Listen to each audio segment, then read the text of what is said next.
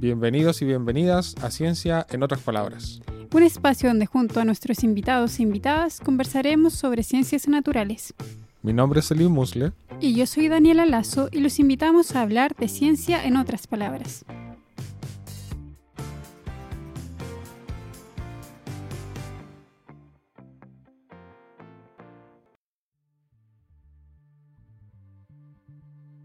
En el episodio de hoy volveremos a hablar sobre microorganismos.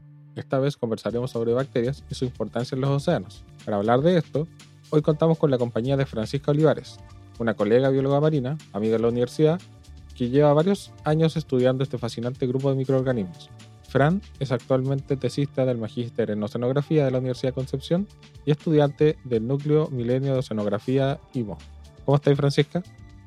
Hola, Selim. Hola, Hola Daniela. Estoy súper bien. Muchas gracias por esta invitación. Estoy súper contenta de estar aquí. Soy súper fan de, su podcast.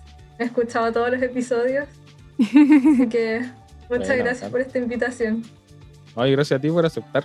Sé que tenés mucho que contarnos, así que queríamos conversar sobre microorganismos contigo. Ya, me parece súper. Y ya para comenzar, en tierra derecha, te queríamos partir preguntando por las divisiones de los microorganismos. Nosotros sabemos que hay virus, arqueas, bacterias, pero quizás tú nos podías explicar un poquito más la película.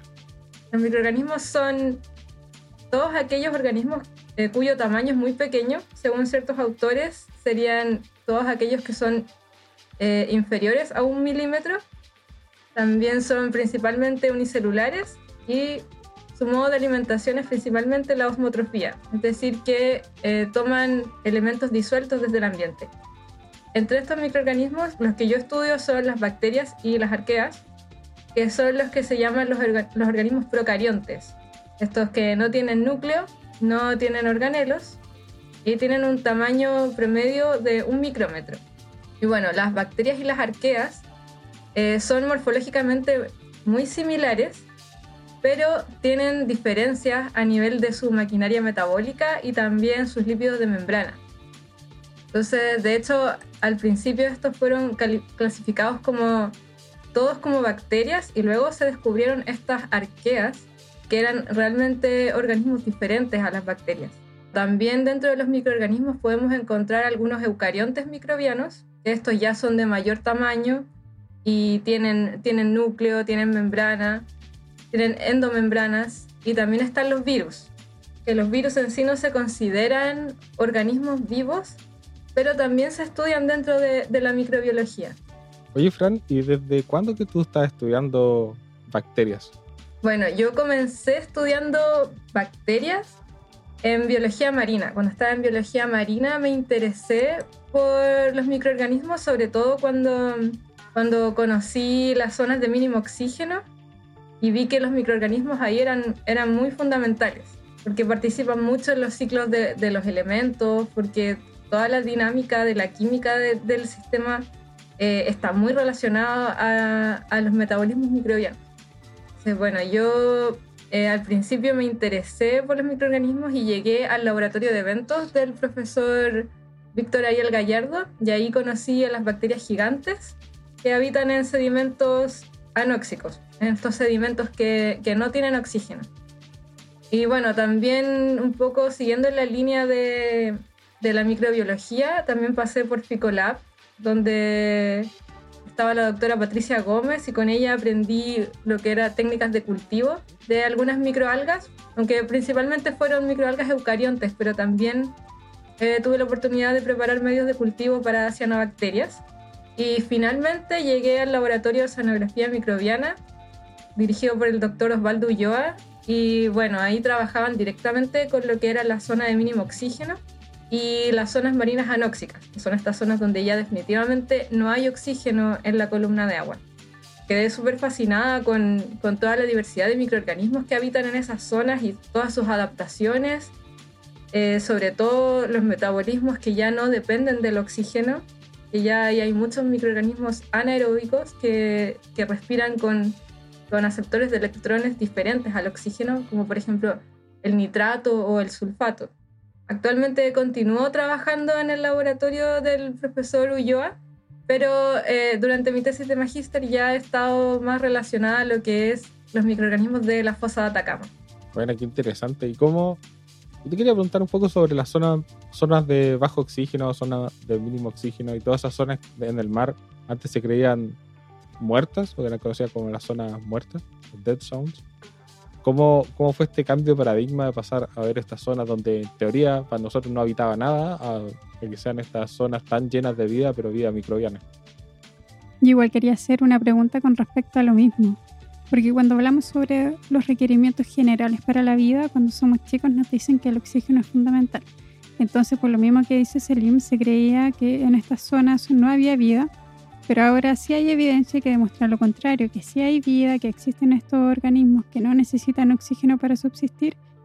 Y bueno, yo que soy más bióloga terrestre, yo no sé muy bien cuáles y cómo son estas zonas mínimas de oxígeno en los océanos. Así que si nos puedes contar un poco más sobre ella, sería súper. Bueno, estas zonas, eh, estas mal llamadas zonas muertas, en realidad están llenas de vida.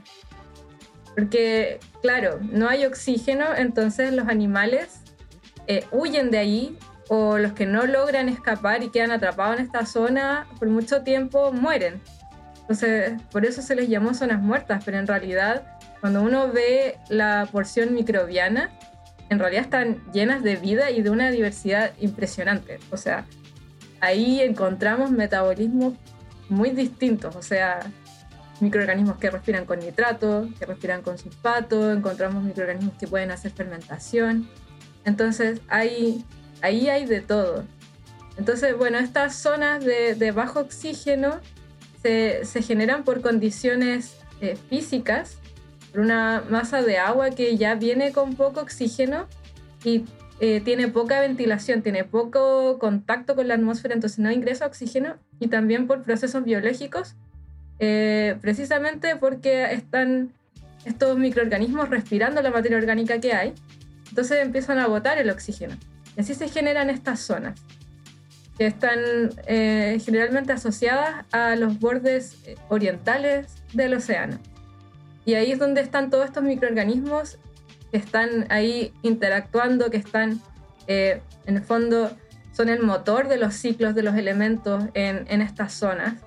Así que cuando se les llaman zonas muertas, la verdad es que es que es porque no hay animales, pero eso no quiere decir que no haya vida. Hay vida que es invisible para nuestros ojos, pero hay un montón de vida.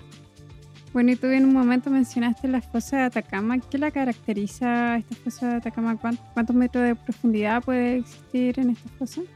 Bueno, la fosa de Atacama es una, una fosa oceánica que se ha formado por, por la subducción de una placa tectónica oceánica bajo una placa tectónica continental. Y esta zona tiene eh, 8.081 metros de profundidad en su punto más profundo que se ha, que se ha registrado hasta ahora en el, en el crucero Atacamex. Y bueno, se caracteriza por, por ser un sistema ultra profundo que tiene más de 6.000 metros de profundidad y porque es un sistema eh, angosto, en el fondo es como un, un embudo que, que, ocurre en el, en, en el fondo oceánico. Este, un, quiebre en, la, en, las llanuras abisales, ¿verdad? Que son bastante planas y de repente aparece este, este quiebre, esta, estas pendientes escarpadas en forma como de B corta, donde tenemos este ambiente ultra profundo y además ocurre una acumulación de materia orgánica debido a esta debido a las pendientes que tiene la fosa, se genera más transporte lateral de partículas y, de sedimentos, entonces hay una gran acumulación de materia orgánica. Estos sistemas se caracterizan por tener más materia orgánica que las capas más superficiales, por ejemplo la zona abisal o la zona batial, que sí se consideran más pobres en, en materia orgánica. Es súper súper profunda. estaba mirando que la cordillera de los Andes tiene 6.900 metros de altura en su, en sus partes más altas. Y esta fosa es más profunda aún que los puntos más altos de la, de la cordillera de los Andes, como para hacerse una idea, como tener una cordillera al revés. claro. Hacia profundidad. En el fondo, la altura más grande acá en Chile es eh, el Aconcagua. Y claro, la fosa es más profunda que lo alto que es el Aconcagua. Súper profundo. Y ahí, bueno, yo sé que con el Instituto Milenio han han estado explorando mucho esas fosas y han encontrado no solo microorganismos, también otras formas de vida en los cruceros que han, hecho con Atacamex y, sus investigaciones. Sí, de esos cruceros han salido algunos peces. También eh, se han visto anfípodos, estos anfípodos eh, gigantes, que, si uno los compara con los anfípodos que uno ve en la playa, que son como esta, estas pulgas de mar que uno ve que están ahí saltando, unos bichitos pequeños, en realidad son unos crustáceos. En la fosa de Atacama se pueden ver estos, organismos eh, parientes de estos anfípodos, o sea, también son anfípodos, pero no la misma especie que encontramos en la playa. Y vemos que son de tamaños más grandes, o sea, alcanzan ya algunos centímetros, unos 10 centímetros. Ah, súper grande, tremendo. sí. Volviendo a lo que estudias, que son las bacterias de los océanos, acá en Chile existe una alta diversidad de estos organismos. ¿Existen barreras que puedan limitar de cierta forma la distribución de estos organismos? bueno, en los sistemas terrestres tenemos, ¿verdad?, las barreras geográficas, biogeográficas, pero en los océanos, ¿qué tenemos? Yo de sistema oceánico no conozco absolutamente nada.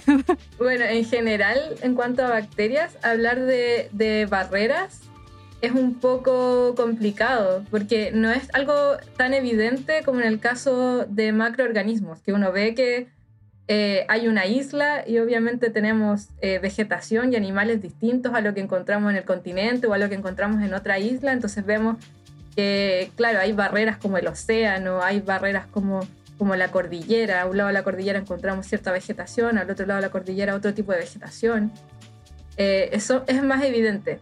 En cambio, en cuanto a los microorganismos del océano, es difícil ver un poco estas barreras porque la dispersión de los microorganismos es, tan alta debido a su, a su pequeño tamaño que son transportados por el océano.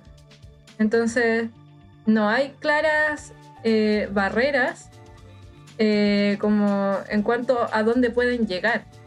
Sí, quizá en dónde puedan proliferar. O sea, por ejemplo, si uno ve eh, los microorganismos que hay en la zona fótica, que es donde llega la luz del sol, si vamos a ver, por ejemplo, una mayor cantidad de eh, organismos fotosintetizadores, eh, cianobacterias, pero por ejemplo, si nos vamos más a profundidad, ya no vamos a ver tantas cianobacterias. Eh, si estamos en un lugar donde hay gran cantidad de materia orgánica, por ejemplo, en zonas costeras, donde llega gran cantidad de materia orgánica desde el continente, vamos a ver más microorganismos que degradan materia orgánica compleja, a diferencia si nos vamos más océano adentro, que ya esta materia orgánica tan compleja ya no es tan, tan frecuente, sino que ya vemos materia, materia orgánica de otro tipo, más disuelta. Entonces vamos a encontrar otro tipo de organismos, por ejemplo, también en las zonas de mínimo oxígeno, tenemos microorganismos diferentes que tienen un metabolismo diferente y que va a ser también muy distinto quizá a lo que vamos a encontrar en sedimentos, que ya es otra estrategia vivir en, en, en el agua a vivir enterrado en el sedimento. Entonces, barreras así como por, por latitud o por, o por alguna condición eh, geográfica es muy difícil ver. Y también hablar de endemismo es un poco difícil porque en el fondo no podemos saber si ese microorganismo siempre estuvo ahí o, no, o simplemente llegó en algún punto y proliferó bien ahí. En el fondo, los microorganismos eh, se dispersan mucho debido al, ambiente, a, las corrientes del, mar, al viento, a los animales también que las van transportando. Entonces al final el microorganismo va a proliferar en donde encuentra las condiciones y puede proliferar en grandes cantidades. Entonces no es un poco difícil saber eso, si es que si es que algo lo transportó hasta ahí y creció mucho o siempre estuvo ahí en grandes cantidades. Claro, no los podemos mirar de la misma forma en que miramos a los a los macroorganismos, a los animales. Y sobre lo mismo, sobre las bacterias, ¿de qué forma estudian ustedes las bacterias? ¿O de qué forma has estudiado tú las bacterias, considerando que son tan difíciles de ver, tan abundantes? Eh, bueno, para estudiar los microorganismos hay, eh, hay dos grandes grupos de aproximaciones, que uno son las técnicas dependientes de cultivo, es decir, que uno, eh, el organismo que quiere estudiar ya lo tiene eh, cultivado, lo tiene creciendo en condiciones eh, controladas en el laboratorio. Y también están las técnicas independientes de cultivo, que es cuando uno no tiene el microorganismo cultivado, que es eh, la mayoría de, los casos que vamos a encontrar, porque la verdad es que los organismos que se han cultivado son, son muy pocos en comparación a toda la diversidad que existe. Yo estudio microbiología ambiental, en el fondo estudio un ambiente y qué microorganismos están ahí. Eh, yo obviamente utilizo las técnicas independientes de cultivo, que no, no sé qué microorganismos voy a encontrar ahí y la mayoría no están cultivados.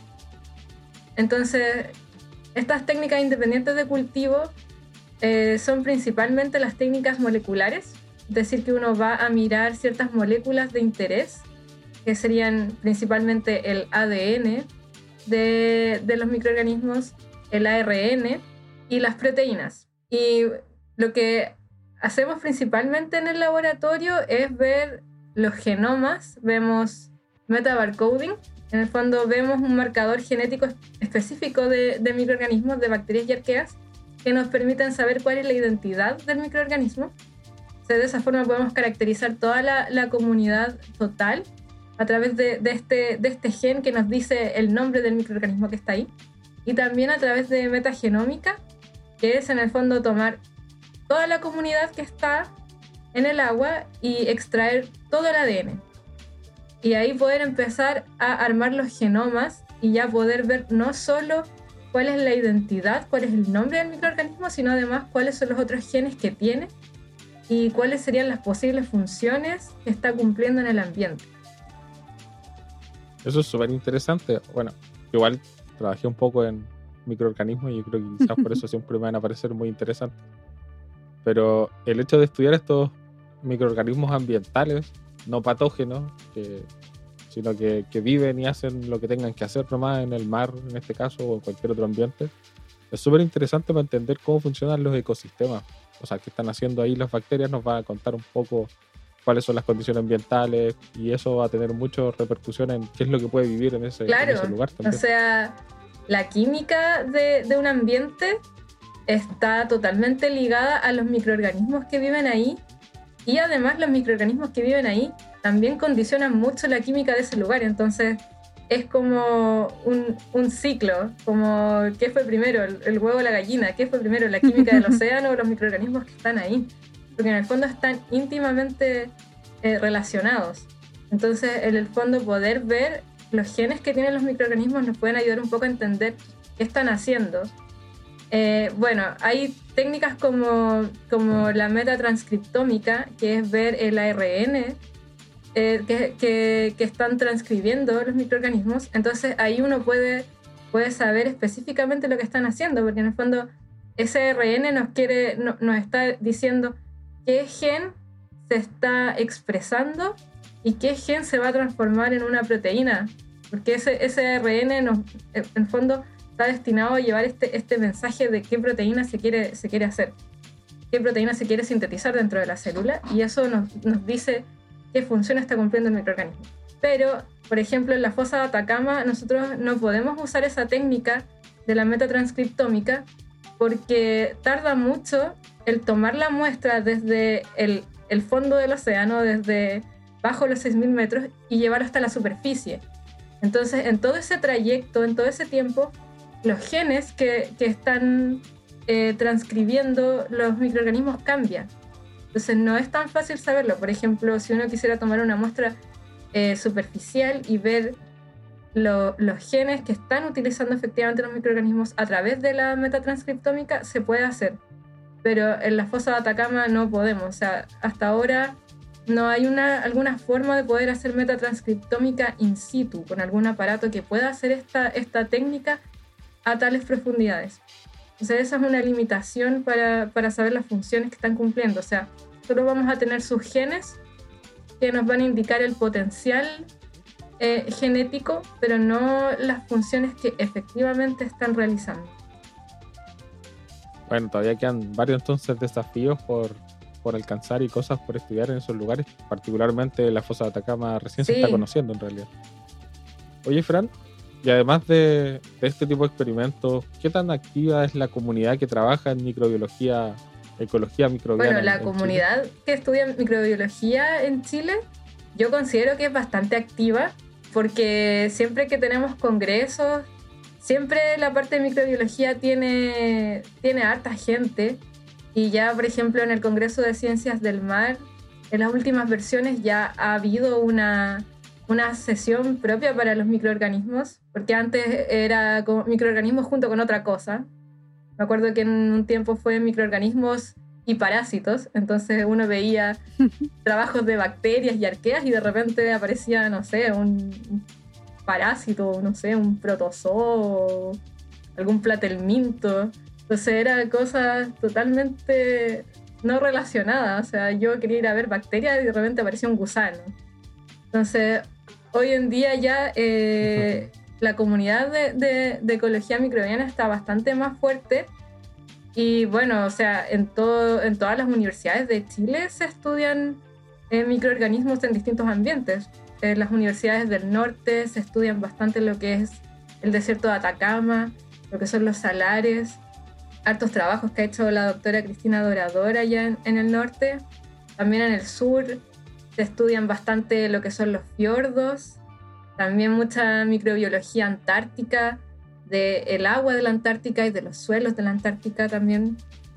Entonces, eh, se están haciendo muchos trabajos y en muchos ambientes distintos. Por ejemplo, también acá en, en, la Universidad de Concepción estudiamos bastante las zonas de mínimo oxígeno, tanto el, el agua también como lo que ocurre en los sedimentos. Así que sí, la verdad es que la comunidad es bastante activa. En Chile tenemos muchos ambientes dominados por microorganismos que son muy importantes, entonces están siendo súper estudiados.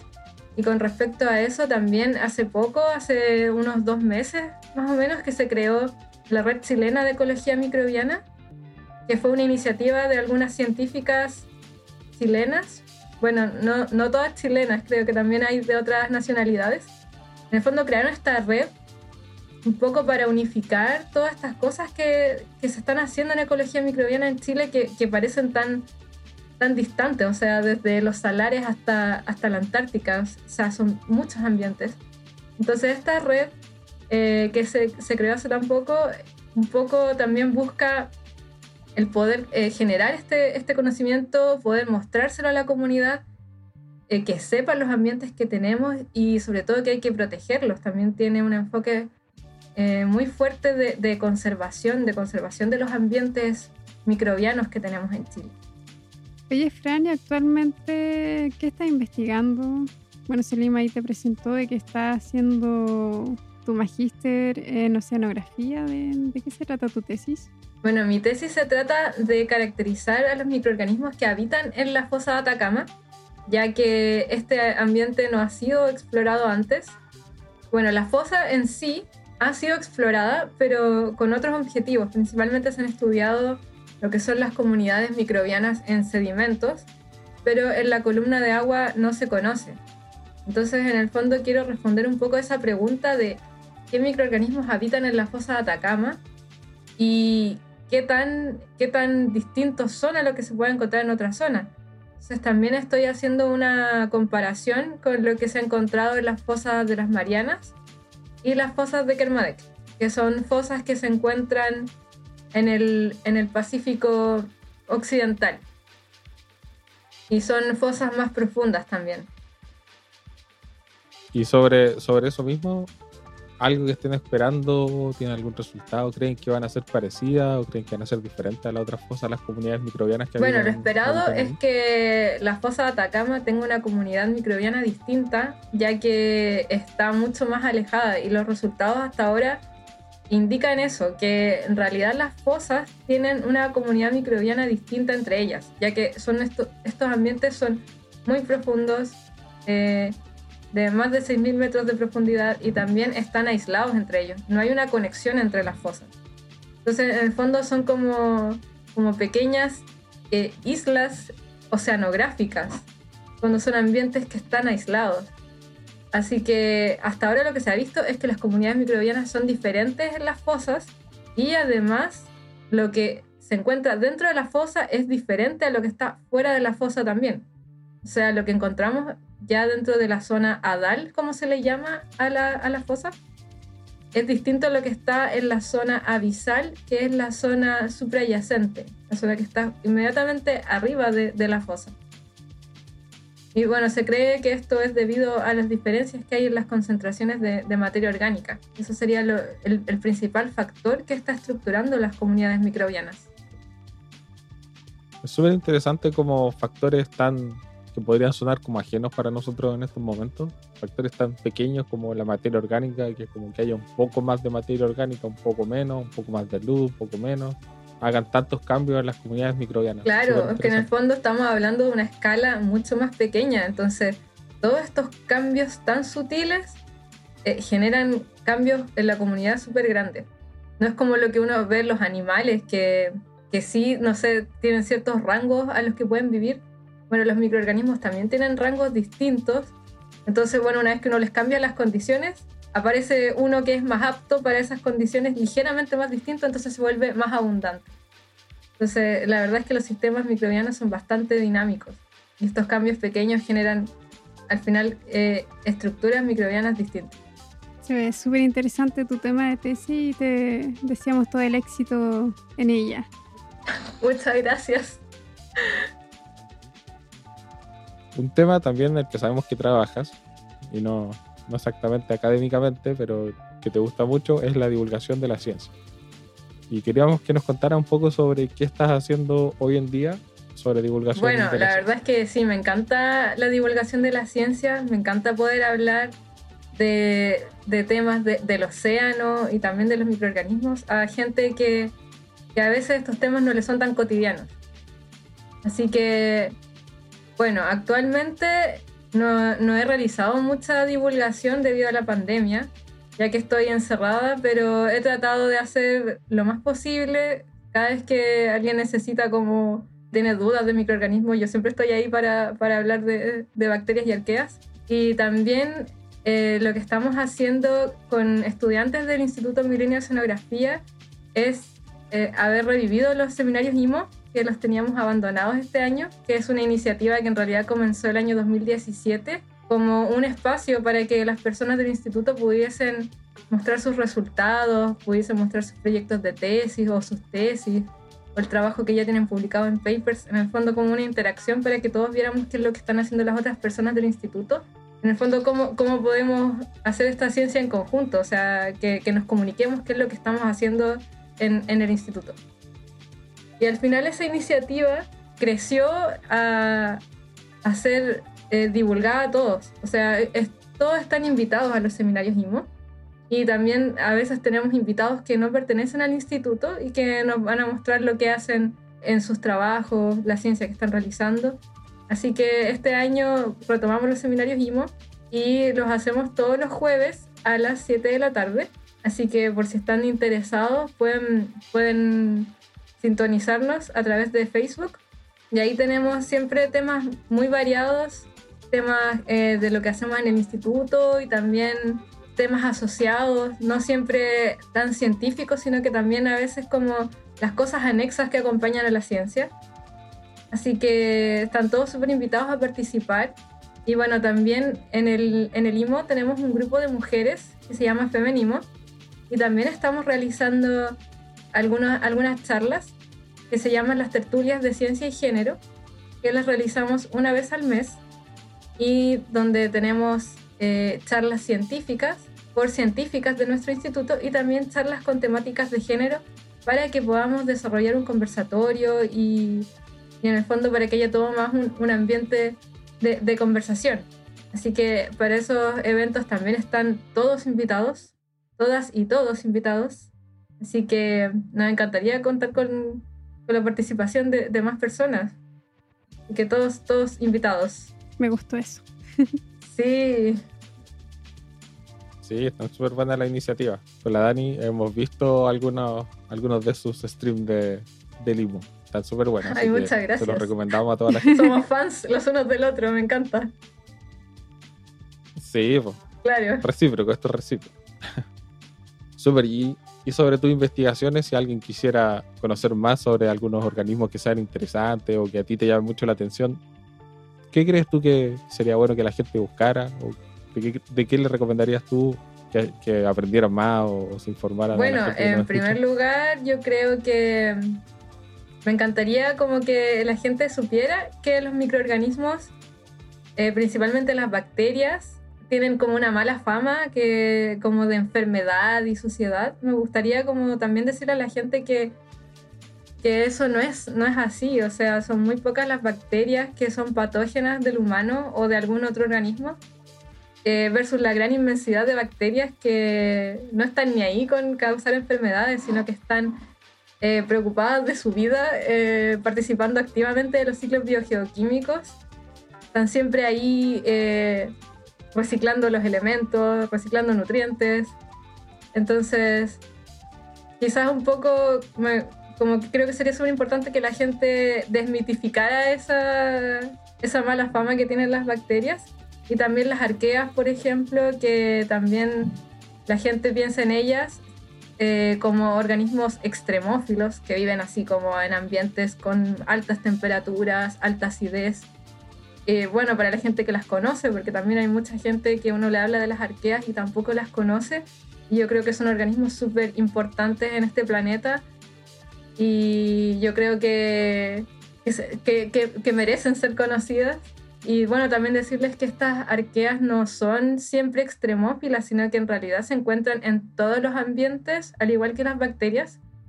Y por ejemplo, eh, nosotros como humanos somos todo un gran ecosistema microbiano, sobre todo en, en nuestros intestinos tenemos eh, gran cantidad de microorganismos, ahí también tenemos bacterias y tenemos arqueas, tenemos arqueas que están eh, produciendo metano, por ejemplo. En realidad las arqueas son bastante más cercanas a nosotros de lo que podríamos esperar. De hecho, las arqueas son los microorganismos que están más cercanos a los eucariontes. Son más cercanos a los eucariontes que las bacterias. De hecho, se postula que existen dos dominios de la vida, que serían las bacterias y las arqueas, a diferencia de cómo se pensaba antes, que era bacterias, arqueas y eucariontes, porque en realidad los eucariontes eh, surgen a partir de las arqueas. Entonces, yo también invito a la gente a que, a que quiera interesarse por las, bacterias, por las bacterias y las arqueas, y sobre todo que quiera conocer a las arqueas, porque la verdad es que, es que yo creo que, que no tienen la fama que se merecen. Deberían ser mucho más famosos. Hay algunos que tienen arqueas más fuertes que otros. Claro. Sí. Daniela, ¿qué- Ahora, por ejemplo, cuando se dice que las vacas eh, producen mucho metano, también es por las arqueas metanogénicas que tienen en su, en su intestino, en todo su tracto digestivo tan gigante. Me lo estaba aguantando, pero Sí, no pude. o sea, las, las bacterias, las arqueas, están mucho más cerca de lo que nosotros pensamos y no siempre nos están Exacto, son unas aliadas, son unas aliadas de nuestros cuerpos. Súper buenas. Esos aspectos son bien simpáticas las, las, las bacterias, porque siempre están en comunidades y siempre están ahí interrelacionándose de una forma que hacen que el- todo el resto funcione, así que son bien. Sí, bien sí, onda siempre están ahí con sus relaciones sintróficas, estas, estas relaciones colaborativas de, de sus formas de, alimentarse, de sus metabolismos. Siempre están colaborando entre ellas y también son muy importantes para, para nosotros porque también nos ayudan a mantener una buena salud, eh, digieren nuestro- nuestros alimentos, están ahí generando neurotransmisores para nosotros, para que estemos contentos. Entonces son súper importantes para nuestra salud también. Yo creo que quedó bueno el mensaje, o sea, las, las bacterias y las arqueas no. No. tienen la fama que se merecen. Y yo estoy tienen muy mala fama y, y definitivamente hay que reivindicarlas porque que son demasiado geniales. Bueno, yo creo que con ese mensaje entonces, el mensaje de que le- conozcamos más las bacterias y las arqueas, porque no tienen la, la fama que se merecen, eh, nos quedamos y con eso vamos cerrando el episodio. Dan, te agradecemos mucho que hayas estado hoy día conversando con nosotros y despedimos el episodio y esperamos volver y seguir hablando de ciencia en otras palabras en Chau. una próxima oportunidad. Chao.